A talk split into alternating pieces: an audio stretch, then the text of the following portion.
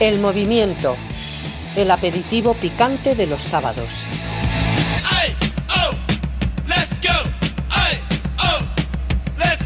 Sean todos bienvenidos al movimiento, su casa en la radio, en Decisión Radio. Hoy, último programa mm, de la mm, formato antiguo, vamos a cambiar a un nuevo formato a partir de la semana que viene. Tendremos dos horas de programación y una serie de secciones nuevas dentro de nuestro esquema magazine que queremos que les haga entretenidos los sábados por la mañana. Bueno, queremos recordarles, no recordarles, queremos decirles que el próximo día 26 de octubre en el Centro Cultural Galileo, en Madrid, va a proyectarse la película documental, mejor dicho, Los Guardianes de la Fe. Es un documental eh, de Jaume Vives sobre la persecución de los cristianos por el Estado Islámico durante la guerra de Irak.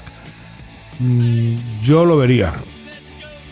Se lo recomiendo porque realmente eh, van a salir emocionados. Además vamos a contar, entre otras figuras, pero con el autor, con Jaume Vives, que van a poder hablar con ellos. Francamente es un documental que pone los pelos de punta. Contamos con ustedes. Las entradas las pueden encontrar en Eventbrite. Recuerden, los guardianes de la fe. Si no, pueden dirigirse a nosotros a través de ven@vecinosmadrid.es. En primer lugar, nuestra sección habitual con nuestra compañera Alicia Bódalo en Megáfono sin alma.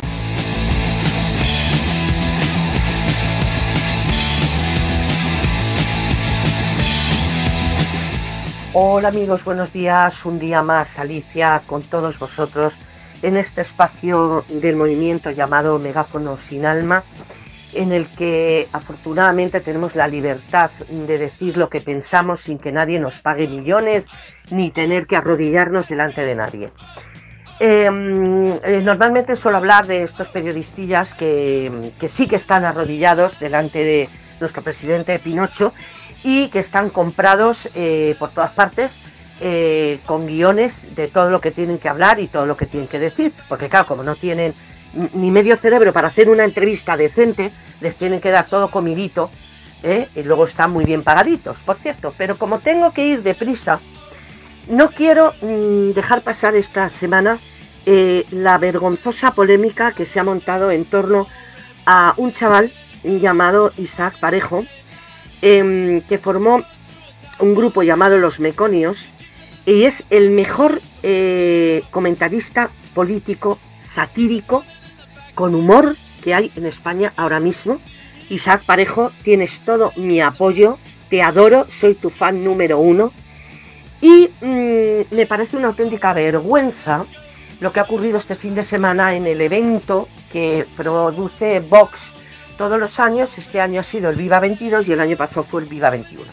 Este eh, proyecto ha tenido muchísimo éxito este fin de semana, mm, casi el doble del que tuvo el año pasado, y eso la izquierda no lo perdona, señores.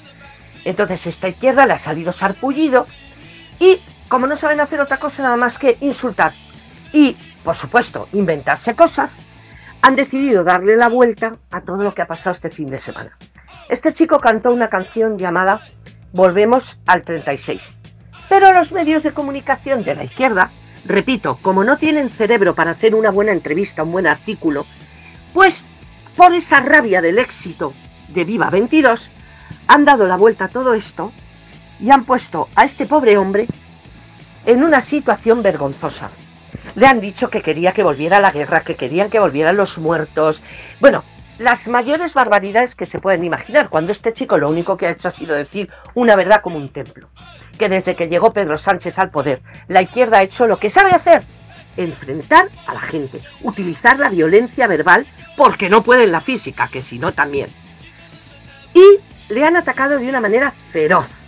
El chico ha tenido que salir en las televisiones a defenderse de la canción, porque lo único que ha querido decir es que como los políticos de izquierda sigan así, sacando a Franco, sacando la guerra, que es lo único que saben sacar, pues que íbamos a acabar volviendo al 36. Fíjense qué, fácil de entender. Bueno, pues ellos no. Entonces, esta rabia que tengo por esta manipulación repugnante de estos medios de manipulación de izquierda, eh, es de lo que yo les quería hablar. Quiero, por favor, que me pasen por el canal de YouTube de Isaac Parejo, infoblogger, para que vean lo que es un chaval joven, cómo habla, cómo se expresa, gay, por cierto, como dice él, soy homosexual y no tengo por qué gritar, viva el orgullo, y decirte que yo desde aquí tienes todo mi apoyo, Isaac, que eres increíble, que eres buenísimo, y que sigas así, porque has dado en la llaga. Cuando la izquierda se pone como un toro de miura, como se ha puesto contigo, es porque vamos por buen camino, Isaac. Sigue adelante, yo desde aquí te apoyo, desde luego, y em, señores, mm, espero que sigan sonriendo esta semana, porque viendo cosas como esta, cada día estoy más convencida de que nos hace más falta. Nos vemos, nos oímos la semana que viene.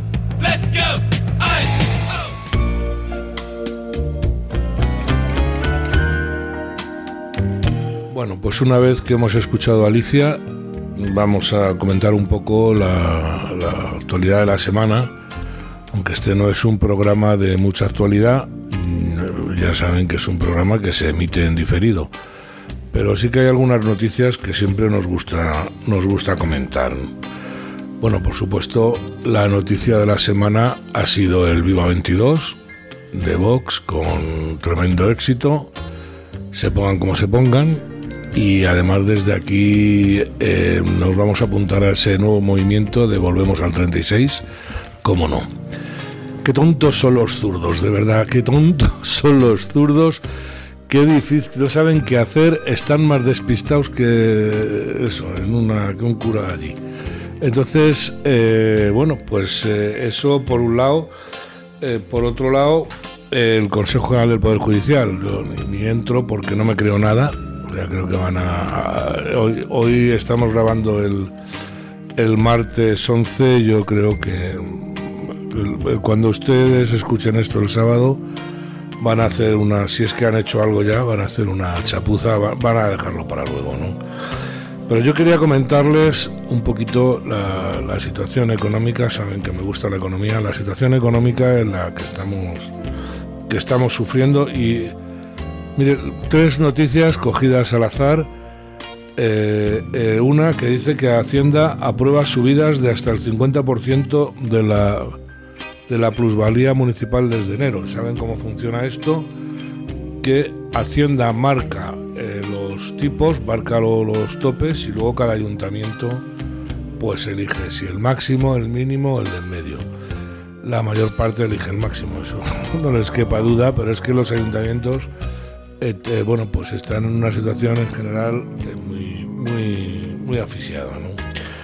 Otra es que el gobierno sube la base máxima de cotización un 8,6%. Más impuestos. Dos noticias, subida de impuestos. Y luego el ínclito ministro Escriba aspira a recaudar 600 millones extra de las cotizaciones de autónomos. Yo, no sé si se dan cuenta, pero todas estas noticias eh, no son para, para que los ricos paguen. Esto que nos cuentan de que aquí pagan los más ricos, la plusvalía municipal eh, la paga todo el mundo que vende una casa. Esa plusvalía que además, por más sentencias que haya sobre la plusvalía o la minusvalía, porque eh, cuando las casas bajan, que ha pasado alguna vez, no se ha aplicado a pesar de haber eh, sentencias del Supremo, porque ya sabemos que en España mandan algunos bancos y Hacienda. Eh, entonces eso lo van a pagar todos ustedes, aunque no sean ricos. La base máxima de cotización, eh, tres cuartos de lo mismo. Ya sé que los que cobran más pagan más, el impuesto es un impuesto progresivo pero mm, vamos, mm, estamos hablando de nóminas, ¿eh? no estamos hablando de, de réditos ni de rentas, estamos hablando de nóminas. Lo de las cotizaciones de los autónomos ya lo hemos comentado otras veces. Eh, es, es, un escándalo, ¿no? O sea, este ministro es eh, de verdad que entró solucionando, iba a solucionar el tema de las pensiones, ¿no? y nos va a poner a todos de pensionistas. Va, a ponerlo porque además es que, fíjense en estas otras noticias, para que yo me explique bien. El Fondo Monetario Internacional rebajará de forma significativa el crecimiento de la economía europea, especialmente la alemana. La economía alemana, Alemania, es nuestro eh, mayor cliente. Son ustedes conscientes de lo que eso significa, ¿no? El Banco de España hunde el crecimiento del Producto Interior Bruto español al 1,4% en el año 2023, se entiende. Cada vez que habla alguien del Producto Interior Bruto, sea el Banco de España, sea el Fondo Monetario Internacional, le pega un corte al gobierno social comunista que tenemos que padecer en este país. ¿no? El pago de intereses de la deuda que como saben ustedes es prácticamente una vez y media el, PIB, eh, va a crecer un 3,6% el año que viene. Solamente en intereses vamos a pagar eh, casi 32.000 millones de euros. Ahora ustedes juntan este segundo bloque de noticias con el primero que les he dado y díganme si no estamos abocados a la galleta perfecta nos van eh, quitando cada vez más dinero porque el Estado no recorta un gasto, sobre todo de los gastos inútiles, que, tiene unos cuantos, a la vez que la economía, todos los indicadores de la economía nos dicen que, que la economía va a ir para abajo. Pues dos y dos son cuatro, pero parece que no nos enteramos todos.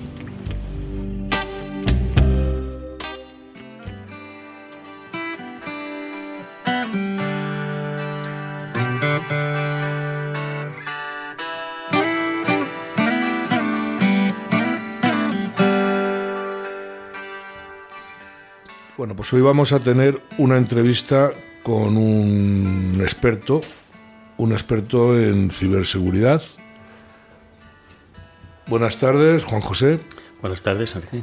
Juan José Castro Leitón eh, es un ingeniero de telecomunicaciones eh, egresado, siempre se me olvida esa palabra, por la Universidad Politécnica de Madrid eh, aparte tiene un máster en sistemas informáticos, técnicos y dirección de empresa en la Universidad de Nebrija y un máster en ciberseguridad en la Universidad de Nebrija.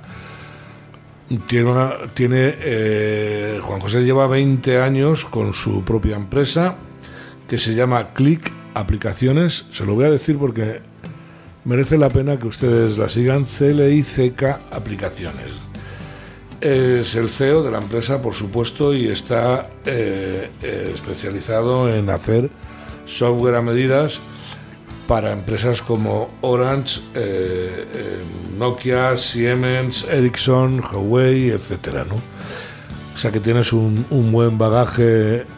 Unos pocos kilómetros. Unos pocos kilómetros hechos, ¿no? Vamos a hablar de ciberseguridad, o seguridad informática, o como nuestros oyentes quieran entender, ¿no? Mm, la ciberseguridad, que esto es como Santa Bárbara, nos acordamos de ella cuando, cuando truena. Yo el primero, ¿eh? eh lo tengo que reconocer, o sea, no sé la, de veces que me habrán contado que haga un backup.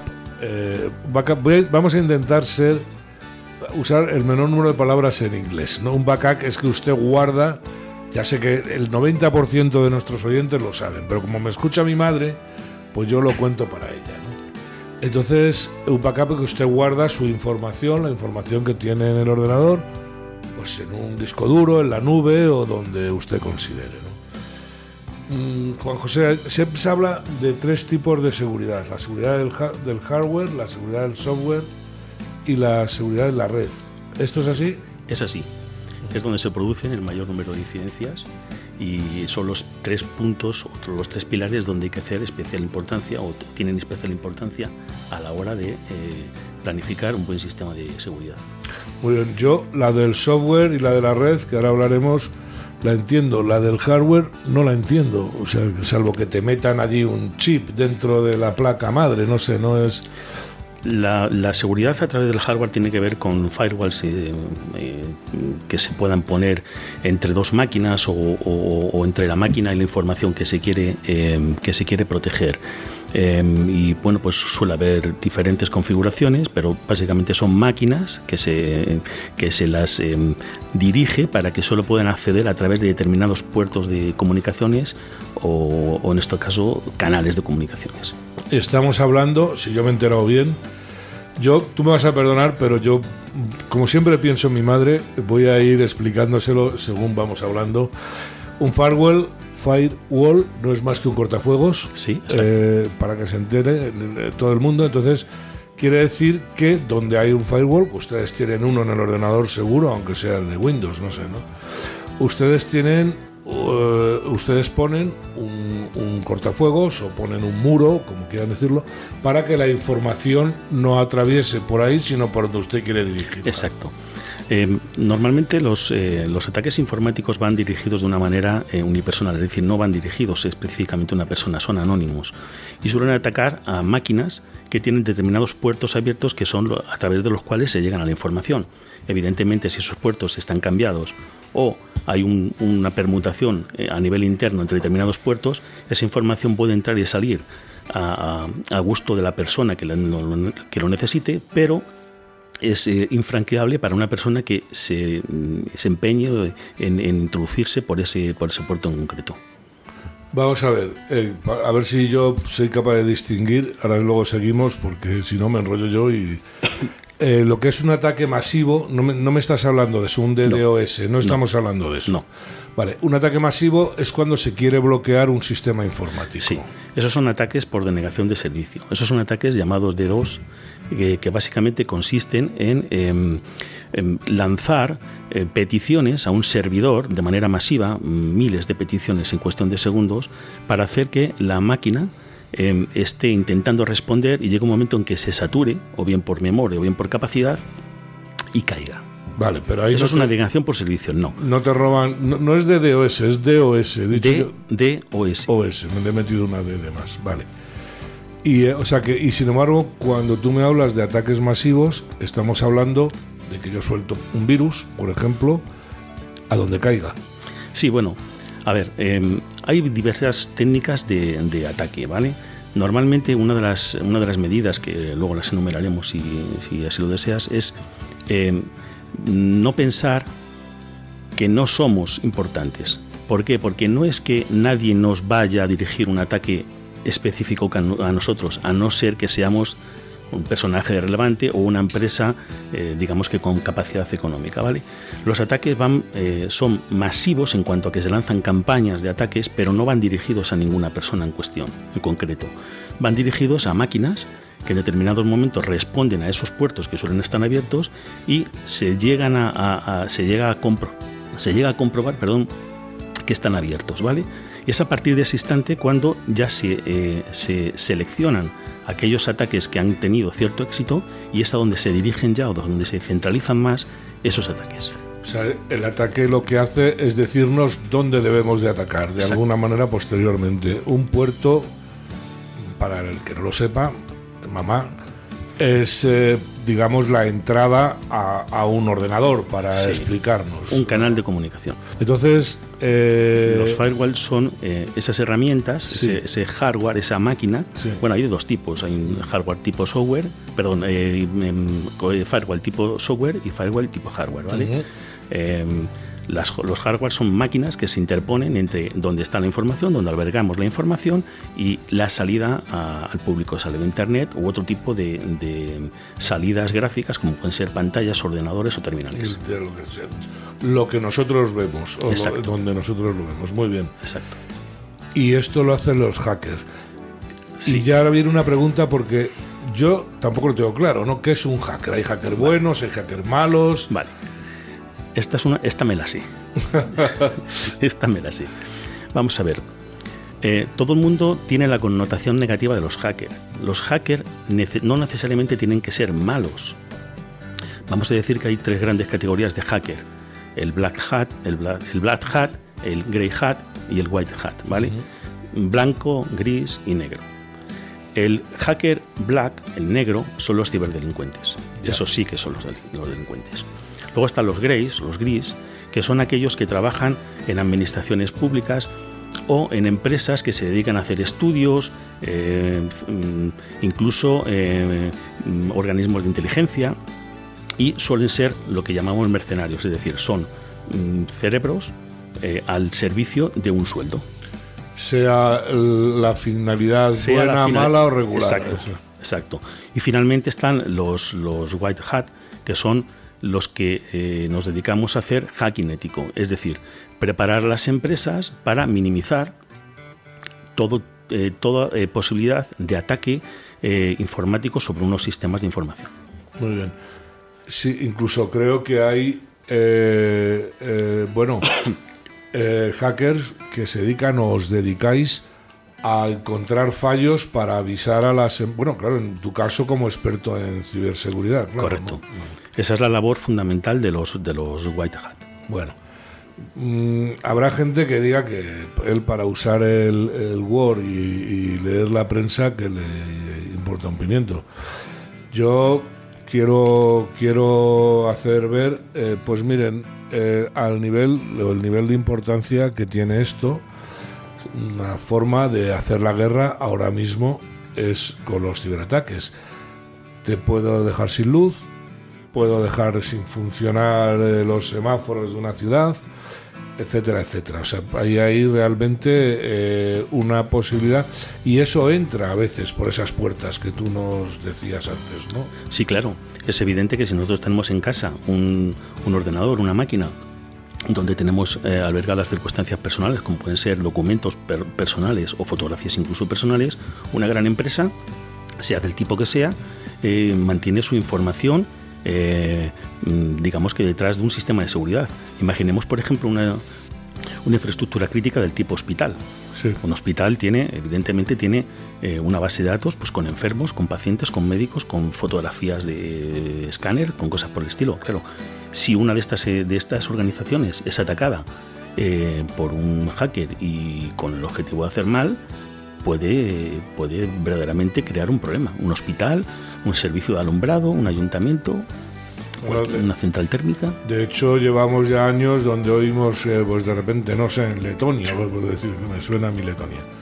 Ha habido un ataque, están probando, o aquí en España incluso hemos tenido ataques informáticos. Hay una brigada o lo que sea de la Guardia Civil que se dedica a, bueno, pues a defendernos de esos ataques. Nuevas tecnologías. Para que ustedes hagan una idea de la importancia social o nacional de este tema, ¿no? Bueno, hoy salió una noticia de que la creo que era una directora de seguridad informática en Alemania la habían cesado porque estaba espiando para los rusos. Ahora todo, como siempre los rusos ahora son tan malos. Entonces, eh, yo un poco por hacer llegar a nuestros a nuestros oyentes que no estamos hablando de algo que solamente eh, eh, bueno pues es algo que afecta a unos cuantos, sino que nos afecta a todos, ¿no? Mm, realmente, ¿qué medidas podemos tomar o debemos tomar para que bueno nuestros ordenadores o nuestras redes estén, estén seguras? Pues en principio em, yo había pensado en 10 medidas que son, voy a decir, como, como el ABC o como la Biblia de cualquier usuario normal, ¿vale? Y quizás la más importante es la que he nombrado como la décima, que es el no pensar, nunca, no debemos pensar, yo no soy importante. ¿Vale? Es decir, a veces nos confiamos porque decimos, bueno, yo no soy lo suficientemente importante como para que a mí alguien me ataque. ¿Vale? Y en ese sentido hay que pensar que todos los eh, ataques informáticos, en primer lugar, son automatizados y aleatorios. Quiero decir, que se disparan sin saber a quién van dirigidos. Solamente cuando se obtienen resultados es cuando eh, se hace o se incide en esos resultados y en esos puertos y en esos servidores donde, donde se han detectado que hay vulnerabilidades. Y discúlpame que te interrumpa, pero hay, hay casos, yo me acuerdo de una época, eh, por ejemplo, con eh, la minería de criptomonedas, que ahora, bueno, pues ha caído por problemas económicos, pero que decían que usaban los ordenadores eh, de la gente, tú no te enterabas y estaban usando tu ordenador para minar. Correcto. Son, eh, se convierten en, ordenadores o en servidores zombies y vienen, vienen eh, fundamentalmente inspirados en todo lo que tenga que ver con eh, sensores o con tecnología IoT, es decir, en, máquinas o dispositivos que se conectan a la red y que son capaces de tomar, de tener determinadas capacidades de decisión en cuanto a un programa les han dotado. Luego, hablamos de, del IoT, que creo que es un tema también muy interesante. Pero bueno, sigue con tu decálogo, perdóname que... Sí, no, vale. A ver, hay 10 medidas fundamentales, que yo entiendo que son fundamentales, que si quieres podemos pasar a, enumerar claro, básicamente. Algunas de ellas son ya bastante conocidas porque se van introduciendo poco a poco, ¿vale? Por ejemplo, la primera es la autenticación en dos pasos. ¿Vale? Este, esta medida eh, está basada en eh, o la premisa de que vamos a utilizar un segundo dispositivo para acceder a nuestra información. O sea, es como cuando yo entro al banco, me piden una clave y luego me mandan un mensaje al teléfono. Al teléfono móvil. Y en esa clave le envía al teléfono móvil, que se supone que es el segundo dispositivo, la introduces en la web donde estés operando y a partir de ahí ya te da acceso. ¿vale? O sea, hay un doble paso para saber que es auténtica, autenticar, autenticar. Autenticación en dos pasos. En dos pasos. Primero lanzas una petición, después te envían una contraseña y a continuación la introduces para saber que eres tú. Bueno, espero que sea suficiente porque hay veces que es un poco rollo. Luego, hay dos modelos realmente. Está el envío de SMS, que es el que, el que estamos acostumbrados a que el banco nos, nos envíe. Con una clave. Exactamente. Y luego está la segunda parte, que es la TOTP o Time Based on Time Password, que es contraseña de un solo uso. Es decir, estas tienen que ver más con que he perdido mi contraseña y no la recuerdo. Tengo un enlace en, mi cuenta que cuando voy a entrar me dice eh, recordar. Bueno, pues eso nos manda una clave temporal por un periodo de tiempo y nos permite modificar nuestra clave, nuestra clave para poder volver a acceder. Esos son los dos sistemas de autenticación, ¿vale? Yo creo que son importantes y que deberíamos de implementar en todos aquellos pasos que eh, nos lleven a, tener una mayor seguridad sobre nuestros dispositivos. ¿vale? Muy bien. La segunda es pensar dos veces antes de cliquear. Esto sí que es importante. Esa mano, ¿no? El dedito, ¿no? Yo, a, veces te, pasa cuando estás en un, eh, delante de una pantalla de un ordenador que dices, voy a asegurarme antes de pulsar, voy a asegurarme antes de pulsar, lo veo todo, está todo, sí, seguro, sí, lo doy, sí, y cuando lo doy digo, me cago en la, leche, debería de haber... Bueno, pues es eso, ¿por qué? Porque detrás de, esos, eh, de esas pulsaciones suele haber enlaces que pueden contener em, eh, enlaces maliciosos, básicamente. Es decir, puedes hacer que se te descargue un, programa que te encripte tu, ordenador, tu disco duro y te lo secuestre, básicamente. Mm. ¿vale? Eh, normalmente suele ocurrir porque vienen en, correos que vienen con adjuntos, que abres de una manera indiscriminada sin preguntar de, quién, de dónde te vienen, de quién es. Entonces yo recomiendo dos cosas. Eh, generar una lista blanca y generar una lista negra. Las listas blancas son de remitentes a los que confío o en los que confío y en los que me puedo permitir eh, tranquilamente pues eh, abrir un, correo adjunto que me venga también seguridad y las listas negras que son justo lo contrario. Yo yo utilizo qué te parece a ver si cuando tengo un adjunto intento hacer una visión previa en el email nunca se ve nada, entonces ya ahí me sospecho, ¿no? Y luego también, como muchas veces los nombres vienen camuflados, eh, lo que hago es contestar al correo, le doy a responder y según lo que me salga, en un chorizo de letra rarísimo, ese es el truco que yo uso y me va bastante bien para, para que no se me metan. Eso es la desconfianza. Sí, no, no, claro, es que me juego. Ese es el mejor sistema de seguridad que hay, desconfiar. Claro, claro. Desconfiar es el mejor sistema de seguridad. Mm. Ten en cuenta que detrás de esos eh, ficheros adjuntos Muchos de ellos lo que hacen, como te digo, es a través de una conexión remota descargarse un software que eh, lo que hace es que te encripta todos los archivos de tu máquina, de tu ordenador, mm. para luego pedirte un rescate a cambio de descifrarlos, que normalmente suele ser en bitcoins o en criptomonedas porque no son traceables, no son eh, no se pueden, digamos que de una manera fácil seguir, eh, seguir, el rastro. Muy bien. Rastrear. A continuación es la tercera de las medidas que es, yo para mi forma de ver es la más importante, ¿vale? Que es la creación de usuarias, de, perdón, la, creación de contraseñas fuertes. ¿Cómo se crean eh, contraseñas fuertes? Bueno, pues hay tres o cuatro puntos que son importantes a la hora de crear contraseñas fuertes. Y es crear, eh, crearlas con entre 10 y 15 caracteres, fundamental, ¿vale? Además que sean caracteres alfanuméricos y, em, y de alguna manera yo sí recomiendo, y esto se suele decir pocas veces, recomiendo el uso de patrones. ¿Por qué? Porque cuando tú generas una clave de manera aleatoria con 10 o 15 caracteres, eh, símbolos incluidos, mayúsculas, minúsculas, todo ese tipo de cosas, luego son difíciles de recordar, muy difíciles de recordar, sobre todo si tienes varios dispositivos, tienes varios programas a los que accedes o tienes varias cuentas a las que tienes que acceder y tienes que recordar cada uno sus contraseñas, porque además otra de las medidas que provocan mayor seguridad, pero a la vez nos hacen tener eh, determinada desconfianza hacia el sistema de contraseñas es que cada tres meses pues sería interesante cambiarlas, que es otra de las medidas.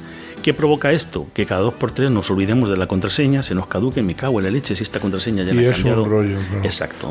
Una, pregunta eh, que te quería hacer, porque el hecho de guardar las contraseñas en, el sistema operativo mm, o en el buscador, en el buscador sería en realidad, ¿no? El hecho de guardar las contraseñas, que es lo cómodo, porque tú eh, a una página que habitualmente a la que habitualmente accedes, eso tiene un peligro, pueden hackeártelo. Sí. Em, yo personalmente recomiendo el uso de programas para administrar, incluso para generar claves, pero que sean programas independientes. Vale, o sea, es ponerte un programa en el ordenador que te guarda todo eso. Exacto, hay cientos en mercado. Y, eh, y luego, eh, pero te abre también cuando, cuando empiezas la aplicación que sea, te la abre. Sí, sí. Ah, te da la opción normalmente cuando vas a teclear la, la clave del usuario te da la opción de abrir desde el programa o desde la app que tengas, eh, donde tengas almacenadas las ah, muy bien, ¿vale? Pero fundamental, lo que decía, en, el, en, la generación de las claves, no solamente generarlas con números aleatorios, mayúsculas, minúsculas, eh, eh, símbolos, sino además crear, crear patrones. ¿Por qué? Porque esto nos permite recordarlas. Es decir, no es lo mismo poner Juanjo 1965 que poner Juanjo guion 1965-08. Sí, incluso yo lo que hago a veces sustituyo letras por números, por ejemplo, ya, ya los tengo memorizados y los sustituyo. ¿no? Exacto, es que es más fácil además de cambiar. ¿Por qué? Porque todo el mundo, o sea, una de las cosas que yo recomiendo es esto que acabo de decir, no hacerlo, es decir, no pongas un nombre, el nombre de mi hijo, la fecha de nacimiento, porque hay, luego hay una serie de, ataques, se llaman ataques por fuerza bruta, que utilizan diccionarios, que son palabras, que venga a introducir palabras en décimas, eh, en, milésimas de segundo en una, para intentar bloquear o sacar una contraseña. Entonces, no utilizar nombres de este tipo, ¿vale? Pero sí se pueden utilizar patrones. Por ejemplo, lo pongo como ejemplo, ¿vale? Eh, Juanjo 1965 es mucho más fácil que Juanjo-1965. ¿Por qué? Porque mañana la cambio por eh, Eugenia-1967. Y a nivel de, recuerdo es, más fácil. Técnicamente es más fácil, claro. Añadirle, eh, añadirle eh, asteriscos, cosas por el estilo, hace que eh, la fortaleza de las contraseñas sea mucho mayor. Muy bien. Vale, copias de seguridad. Sí, ya he dicho yo al principio que ahí sí que fallo. bien, las copias de seguridad, yo no recomiendo hacer una copia de seguridad en un soporte físico o en la nube. Recomiendo hacer las dos un soporte No tener una porque también se puede, se puede perder, claro. Normalmente, bueno, no siempre nos van a robar la información. Mm. ¿Vale? A veces no las, no las encriptan, no las secuestran, como acabo de decir, para luego pedirte un rescate. ¿Qué es lo que pasa? Que si tienes un buen sistema, un buen, una buena política de sistemas de copia de seguridad, tú puedes hacer copias de seguridad a diario y recuperar una copia de seguridad, aunque te hayan encriptado eh, el ordenador. Una, una pregunta que a mí me viene al dedo ahora que me fío de la nube, al principio me ponía paranoico, o sea, no, súbelo a la nube, digo, lo ve todo el mundo, joder, si es que no es, no, ya sé que no. Que, es, que hay también encriptaciones para que la gente no acceda a tu información. Debería haberlas, ¿no? ¿Hay algún sistema automático de hacer esas copias de seguridad? O sea, para esos que vamos siempre deprisa y tal, ¿hay algún programa que se pueda dejar en el ordenador? Que aunque yo me vaya tal cual está, me lo guarda en una nube o donde sea. Sí, hay programas que lo hacen, hay cientos de programas de hecho en el mercado que lo hacen, los más completos a nivel de empresa y diferentes plataformas que te hacen copias de seguridad en la nube. Y a nivel de usuario hay algunos más sencillitos que se pueden adquirir y se pueden hacer. O sea, yo me voy de la oficina corriendo como siempre y, eh, y si el ordenador se queda ahí y a las 9 de la noche hace el backup y lo, y lo sube a, a donde lo tenga que subir. Exacto, así es. Ah, bien, pues eso Así es. me lo llevo de aquí, voy a buscar un programa de estos. No decimos nombres porque eh, no podemos. Hay cientos. Hay cientos, pero bueno, de todas maneras ya recuerden ustedes, clic, aplicaciones, CLI, CK y tendrán ustedes a un gran experto si quieren consultarlo. Yo respecto al tema de las copias de seguridad, te puedo, te puedo eh, narrar un, un- un episodio gracioso que me ocurrió hace muchos años en los comienzos aquí en España de, de Internet, ¿vale? Espero no haber sido yo, a ver qué... no, no.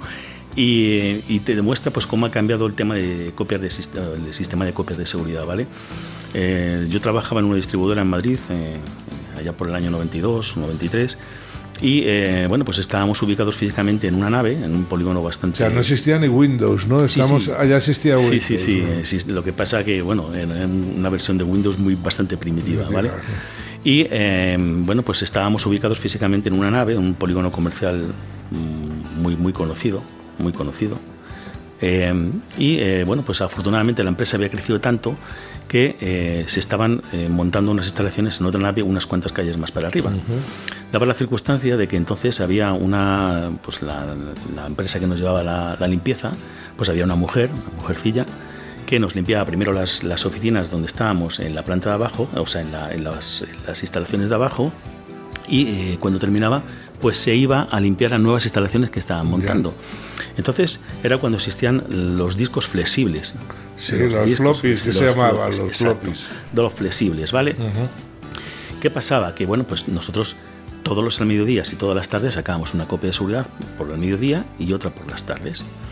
Y cuando venía la mujer, yo le decía a la mujer, por favor, súbemela, la dejas arriba, la pones en mi oficina, en un despachito que teníamos además. Bueno, eh, ¿cuál es mi sorpresa? Cuando un día le doy la copia de seguridad y en un disco de estos flexibles y pues lo iba dando durante toda la semana. El viernes de esa semana, durante esa semana yo no subí y el viernes, bueno, pues al mediodía subí arriba.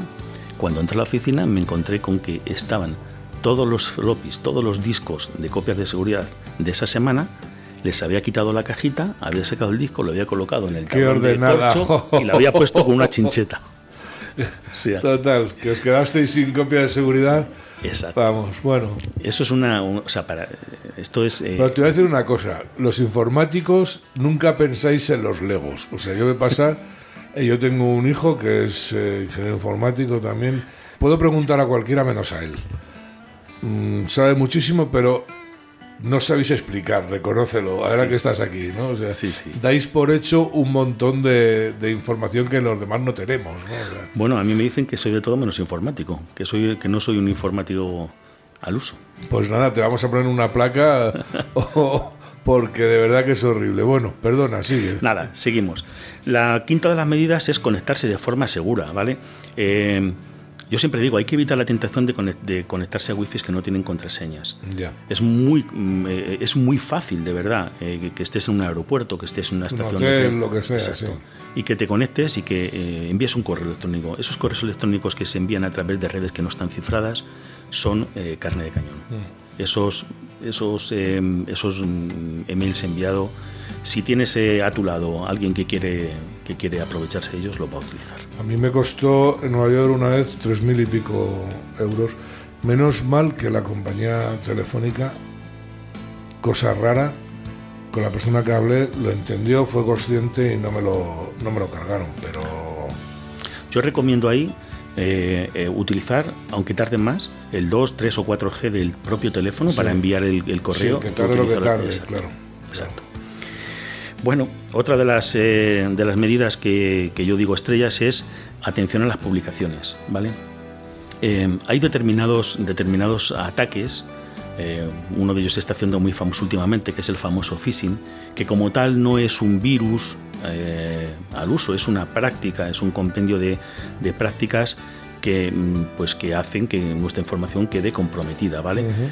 Eh, detrás de ello lo que hay es una ingeniería, mm, una ingeniería social que básicamente lo que hace es saber o interesarse por el sujeto en cuestión y adivinar pues sus hábitos, sus costumbres y demás. Como digo, si tú en tus redes, social, en tus redes sociales eh, publicas que tu hijo se llama eh, Juanjo lo más normal es que un hacker, cuando intente utilizar una contraseña, pondrá hacker. Y si encima has puesto que está celebrando su cumpleaños, sabe hasta el día. Claro. Con lo cual hay que tener mucho cuidado con lo que, las publicaciones que se hacen. Me pasa a mí, por ejemplo, en la empresa te llegan, le pagamos la factura número tal, eh, aquí eh, me tiene usted que dar la cuenta del banco, por ejemplo, ¿no? y tú tan feliz, ah, me van a pagar, no, no, hay que comprobar, claro, me van a, porque es, lo primero que te da es una alegría, me van a pagar una factura, ¿no? Pero claro, no, pero luego te da el disgusto, ¿no? Ahí, como digo, el eslabón más débil siempre es el usuario y por lo tanto eh, la desconfianza es el mejor antivirus que puedes tener, ¿vale? La desconfianza es el mejor antivirus que puedes tener. Eh, como número 8 de las medidas es no instalar software pirata. ¿Vale? Esto es una medida eh, que yo considero bastante importante. ¿Por qué? Porque es verdad que a veces tenemos la necesidad de utilizar un determinado software porque nos, eh, nos ha surgido una necesidad y no queremos comprarlo porque lo vamos a utilizar una vez y ya está, ¿vale? Pero luego ese software se queda ahí y a veces surge la necesidad de decir, bueno, pues vamos a utilizar lo que se llama un programa cracker, un, programa que lo que hace es romper eh, la contraseña de ese programa que nos hemos bajado, probablemente hasta de forma legal, pero que contiene publicidad, por ejemplo, y la forma de eh, romper, pues, mm, romper estas, eh, digamos que estas eh, legalidades es con este software, ¿vale? O sea, perdón, estamos hablando de esas aplicaciones que tienen un montón de software que habitualmente se compra te permiten un uso o dos eh, de forma gratuita, estamos hablando de eso, ¿no? Correcto. No quiero decir nombres, por eso me cuesta... Correcto. Porque hay, pero eh, ha habido incluso quien eh, hizo millones con, este tipo de empresas, ¿no? Exacto. ¿Qué es lo que pasa? Que para romper las contraseñas de ese uso o de esa, ese número de usos que puedes tener esa aplicación, utilizan otros programas para introducir una contraseña o craquear el programa. Y lo que, lo que se consigue con esto es ejecutar un programa que normalmente puede llevar código malicioso dentro. Para, para mi madre, craquear es anular la contraseña. romper la Dice romper para anular la contraseña que lleva ese programa para que no sea de utilización gratuita. Exacto. Que el que lo hace quiere ganar un duro, digo yo, un euro, vamos. ¿Qué pasa? Que te puedes encontrar con que al ejecutar ese programa, pues eso, estés ejecutando un código malicioso que a partir de ese instante, pues eso. Has hecho un pan con unas tortas, vamos. por no pagar la licencia de ese mm. software, pues básicamente te has quedado sin máquina. Y, sin, y sobre todo, más que sin la máquina, sin la información que tenías dentro de ella. Sí, que es lo peor, o si te han anulado o te la han secuestrado y te piden un rescate, está claro. Exacto. Una, una pregunta al margen, ya yo interrumpo mucho, pero si en caso de, vamos a suponer que yo soy una persona cuidadosa, hago mi, mi copia de seguridad y me entra un, un virus y me dicen que me han robado la información, y, pero bueno, yo estoy tranquilo porque tengo la información guardada.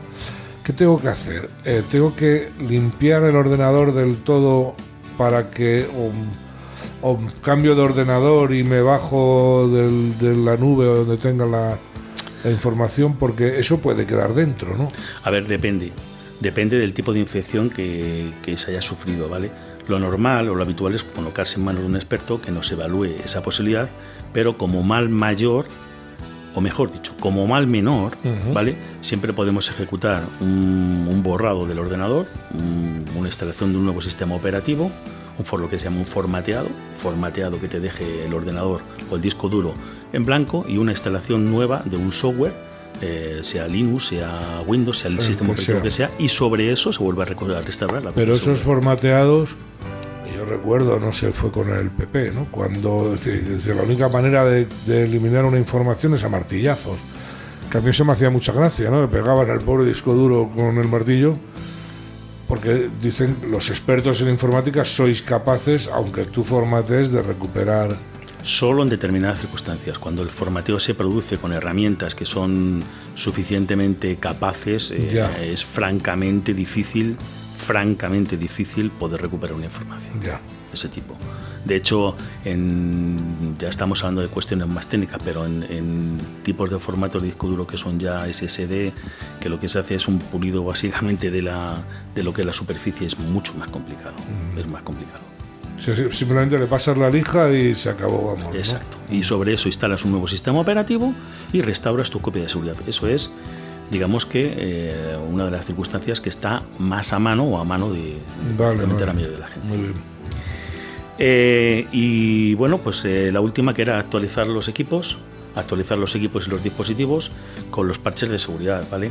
Esto eh, tiene que ver un poco con mantener actualizados nuestros equipos. Es importante, ¿vale?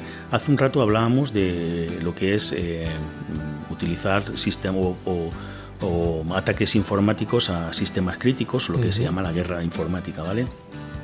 Aquí se puede dar el caso, eh, hay una, digamos que, eh, un ataque que se llama ataque Zero Day o día cero, ¿vale? Que tiene que ver con, eh, por ejemplo, con las vulnerabilidades de programas y de sistemas informáticos, ¿vale? Son errores o vulnerabilidades, más que errores, son vulnerabilidades que ni el, ni el, el productor, el propietario del software, ni el del, ni el del sistema operativo han detectado todavía. Por eso son cero días. Yo, a mí me gusta la fotografía. Yo tengo un programa de edición de fotografía y por ahí me puede entrar. Exacto. ¿Qué es lo que pasa? Que hay, hay personas que aprovechando sus conocimientos de ese programa o de esa plataforma, Destripan ese programa. exacto, buscan un error que ni siquiera el propio fabricante ¿Lo, ha- lo ha visto? lo ha No, visto no, no. y a través de eso lo que hacen es pues o, o explotar esa vulnerabilidad pues incluyendo troyanos, lanzando un virus, utilizando, abriendo una puerta por detrás y eh, aprovechándose toda esa información para hacerlo. Y, y una pregunta, eh, Juanjo, vamos a ver, eh, los, los eh, antivirus. Sí, Bueno, hay dos cosas. Primero las actualizaciones. ahí, a, a ver si se inventa algo, porque para gente como yo, yo normalmente tengo los ordenadores, 70 ventanas, 40 aplicaciones. o sea, hay veces que hasta se me bloquean ya porque no, no, no puede más el pobre, ¿no? Porque cada vez que tengo una actualización, eh, es que luego tengo que estar una hora recuperando toda la información. Hay algunos que no, que te dejan la información como la tenías, ¿no? Y hay entonces, ¿qué, qué es lo que haces? Pues eh, anulas esas actualizaciones, ¿no? Y, y con lo cual te quedas, des- eh, te quedas Sí, eh, sí. desactualizado y eres susceptible de ser atacado. De ser atacado. O sea, que ajo y agua, vamos. A ver, yo he, ido- he visto operativas de, de la- de los usuarios muy frecuentemente que es instalan dos o tres sistemas, dos o tres eh, eh, antivirus. Eso no es una buena práctica. Son in- sí, eso me ha pasado a mí, son incompatibles entre ellos. ¿Qué es lo que pasa? Que no es que solamente sean incompatibles entre ellos, sino que además se pegan de tortas entre ellos, ralentizan la máquina y lo hacen insoportable, que es la palabra, ¿vale? Y luego te cuesta quitarlos, porque eso es otra cosa. Se te meten ahí, a veces, bueno, lo consigues anularlos, pero, pero no hay forma de quitarlos, ¿no? Exacto. Yo recomiendo ahí en ese sentido dos cosas. Primero, sé que no es muy, muy ortodoxo, pero yo recomiendo siempre eh, no utilizar antivirus free, gratis. No porque sean malos, sino porque tienen determinadas capacidades que están capadas. Sobre todo de búsquedas heurísticas. Los, los antivirus de tipo eh, libre, Búsquedas heurísticas, ¿qué es? búsquedas heurísticas son posibles patrones de infección. Vale, o sea que ya de alguna manera, aunque digamos no sabes exactamente el virus que es, pero sabes que hay un tipo de virus, Exacto, hay un comportamiento, hay un archivo, hay Sí. determinados patrones Sí. que te indican que hay una infección, ¿vale? ¿Qué es lo que pasa? Que eh, los antivirus gratuitos no, eh, muchos de ellos vienen eh, sin esa capacidad, la tienen capada. ¿vale? Hay otros de ellos que tienen publicidad y yo siempre recomiendo antivirus de pago, ¿vale? Porque tienes la capacidad de activar esos pero el que trae Windows o... Porque a mí, personalmente, que yo por todas esas problemáticas de los virus que se pegan entre ellos y todo esto, hace ya mucho tiempo que me estoy fiando de, de Windows, ¿no? Y la verdad es que mm, sí que me avisa, ¿no? O sea, Windows Defender en sus, en sus inicios era, era bastante pobre. Afortunadamente sí que es verdad que un sistema operativo que está realizando importantes inversiones en ese sistema eh, y últimamente está dando bastante buenos resultados. Pero yo es, es el único, porque es un tipo de antivirus tipo firewall, ¿vale? Yo recomiendo otro tipo. La única posibilidad de, de- de que yo recomiendo de tener dos antivirus, el firewall del propio Windows, el Sí. sistema operativo, más un antivirus de pago de cualquier marca que me permite hacer, pues, eh, como digo, determinadas búsquedas, buscar determinados patrones y sobre todo eh, las actualizaciones que no sean pesadas y tenerlo actualizado constantemente. sí, por favor. sí. Por dos cosas, porque el antivirus, el, Bit Def- el Defender, perdón, de Windows, em, claro, ahí está a nivel mundial. el código está expuesto a, a que cualquier persona en Kuala Lumpur, por decir un sitio, pueda tener acceso al código y explotar esas vulnerabilidades. Mientras que el de un fabricante propio, cualquier otra de las marcas que haya mm. de, de antivirus, pues multiplica por dos la posibilidad de que además de tener el propio código común que todo el mundo a nivel mundial conoce del antivirus de Windows, tengas un antivirus particular o local donde puedas estar un poco más protegido. Muy bien. Pues no sé cómo vamos de, tiempo. Vale, pues tenemos un poquito más de tiempo porque yo no quería dejar pasar el, el programa sin hablar de, de, lo que hemos comentado antes de la técnica IoT o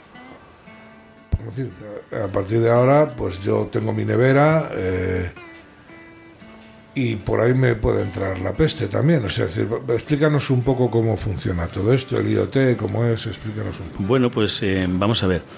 Em, yo te voy a hablar un poco por encima de cuál es mi, experiencia con, pues, con aparatitos que, nosotros también a nivel de IMAL de Masí pues hemos desarrollado y, hacemos cosas. porque cada vez tenemos más. Ah, Alexia, apágame la luz. Eh, Tal, y eh, yo no, yo soy todavía de los que me gustan los manillas, las manillas de los coches, eh, pero no, pero ahora mismo la gente ya se ha acostumbrado a, todo esto, ¿no? Claro, pasa una cosa, em, cada vez más y además nos tenemos, no, simplemente con, con, fijarnos en nuestro propio teléfono lo vamos a ver. Hay un montón de sensores que nos están midiendo los pasos que damos, cuánto corremos, las pulsaciones que tenemos. Todo eso está basado en sensores, ¿vale? Sensores hay de múltiples eh, modelos, de múltiples eh, formas y que nos, nos monitorizan. Yo voy a decir que casi cualquier aspecto de la vida. Dónde estamos, por dónde vamos, qué pulsaciones tenemos. Entonces, todos esos sensores lo que tienen es que al ir conectados a un hardware, muchos de ellos necesitan permisos a nivel de hardware para poder, eh, para poder em, funcionar, ¿vale? Que lo que pasa, eh, evidentemente... O sea, yo, vamos a ver si yo me entero. Eh, yo compro un sensor, por ejemplo, me voy a la sensoría, me compro un sensor y se lo coloco a la nevera para que me avise que en el tercera, la tercera bandeja la temperatura sea de tal tipo. me estoy enterando, ¿no? Sí.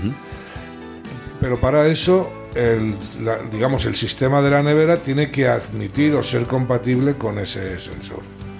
Vale. Claro, tú imagínate, te voy a poner un ejemplo un poco más, más digamos que más preciso. Imagínate que tienes eh, una casa que tiene un sistema de riego automático y tienes un depósito de agua donde tú necesitas saber si hay agua o si necesitas exacto o si hay agua o no hay agua para lanzar el, una determinada presión o lo que sea exacto vale entonces qué es lo que pasa tú colocas una serie de sensores que conectas a tu máquina vale a través de, pues, de una wifi o de un sistema de conexión a tu propia máquina y a partir de ahí que lo que has hecho has añadido un hardware que es de un fabricante que a su vez tiene una capacidad de conectarse a través de un puerto para enviar y recibir esa información y por lo tanto es susceptible de ser atacado.